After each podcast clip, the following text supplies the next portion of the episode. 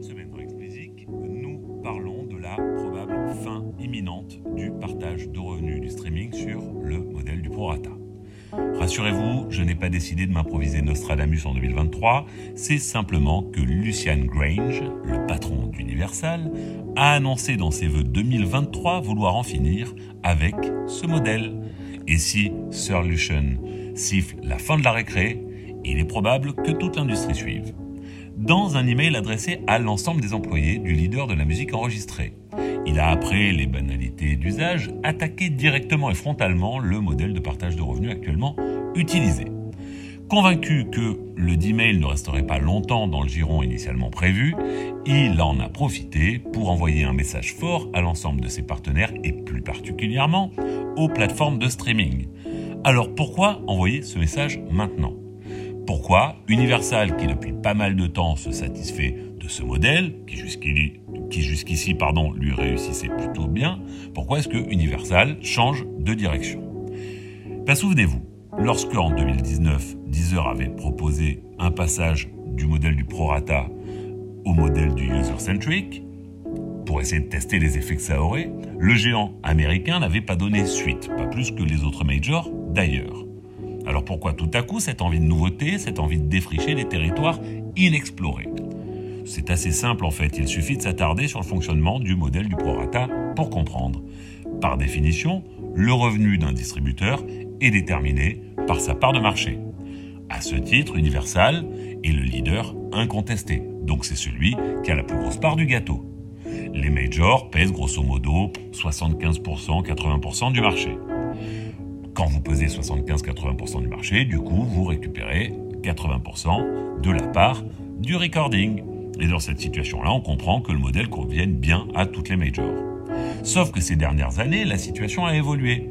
Le nombre de titres qui est livré chaque jour sur Spotify ne cesse d'augmenter. On serait à plus de 100 000 nouveaux titres par jour à l'heure actuelle. Alors, évidemment, tous ces titres ne sont pas égaux entre eux parce que euh, les artistes de major et de gros indés ont une célébrité telle qu'ils peuvent prétendre garder une part de marché très confortable.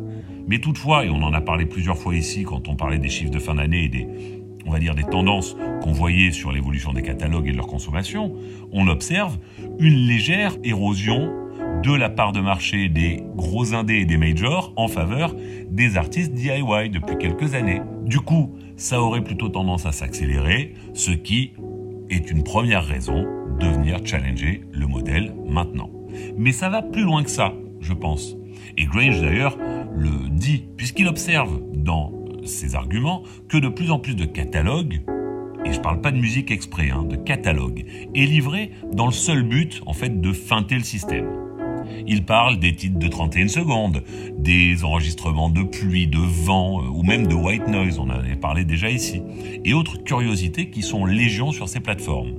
Il vise aussi les catalogues de musique au kilomètre, qui, selon lui, bénéficient des faveurs des plateformes car ces catalogues ont un taux qui avantage plus les streamers lors du partage de revenus. Grange a bien compris que s'il ne réagissait pas, la part de marché allait continuer de baisser encore et encore, jusqu'à ce qu'un jour ce soit le revenu qui baisse. Il a beau justifier son envie de, nouveaux modèles, excusez-moi, par le besoin de toute l'industrie musicale, major, indé et même DIY, de mieux vivre du streaming, on peut s'empêcher de penser que sans diminution de part de marché, il n'aurait pas bougé. Comme disait Michel Audiard, touche pas au Grisby.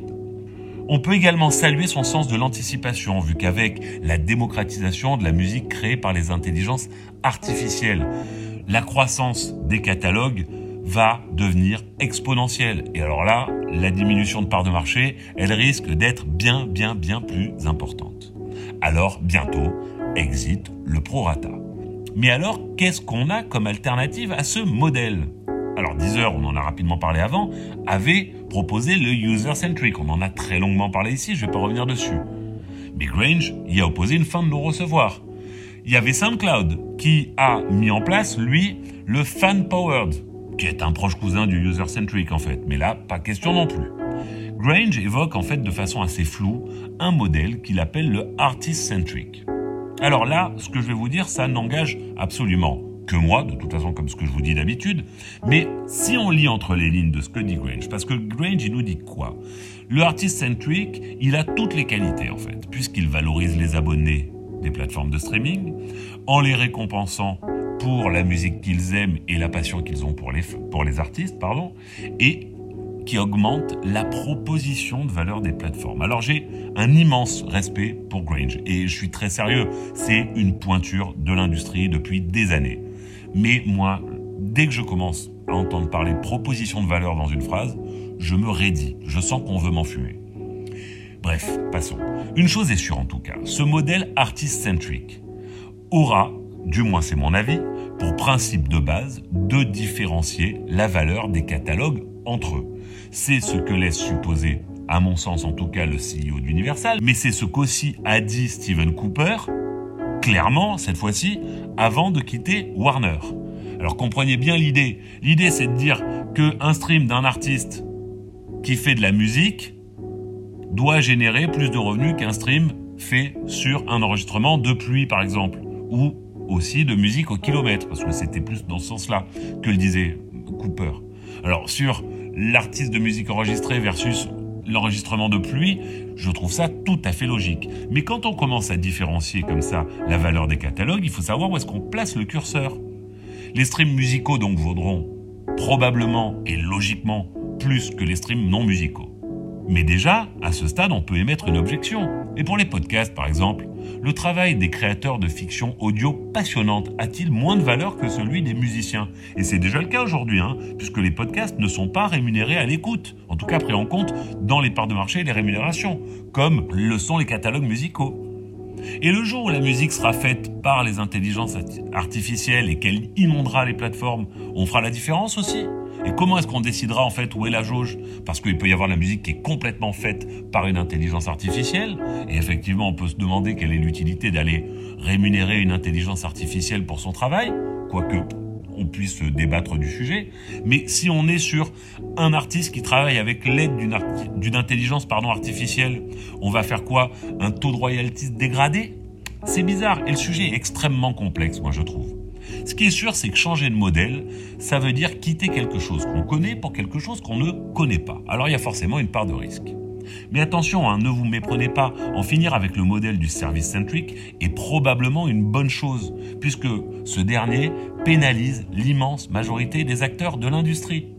Mais il y a aussi un autre enjeu ici qu'il ne faut pas oublier. Si on change de modèle, ce doit être pour un système qui rend inopérantes les stratégies grossières de manipulation de stream. Et je fais ici allusion à l'excellente étude du CNM qui est sortie sur le sujet. Je vous mettrai le lien en description pour que vous puissiez aller la consulter. On voit que les manipulations de stream sont bah, fortes et que elles existent partout. Donc le user-centric, par exemple, rendait inutile la plupart de ces fraudes, mais il a été conduit. Alors il faut espérer que cet artist centric appelé par Lucien Grange de ses voeux en fera de même. Vous l'avez compris, en fait, on est à l'aube d'un profond changement dans la façon de fonctionner du streaming. Il faudra que tous les acteurs soient vigilants et parviennent à peser de tout leur poids pour que cette fois-ci, ils soient largement justes envers évidemment les majors, les indés, les artistes DIY, mais surtout parce que c'était ça le principal problème du, service centric ou du prorata, c'est qu'il n'était pas juste vis-à-vis de ceux qui payent leurs abonnements et qui font réellement vivre la musique, puisqu'ils se retrouvaient à financer des artistes qu'ils n'écoutaient pas.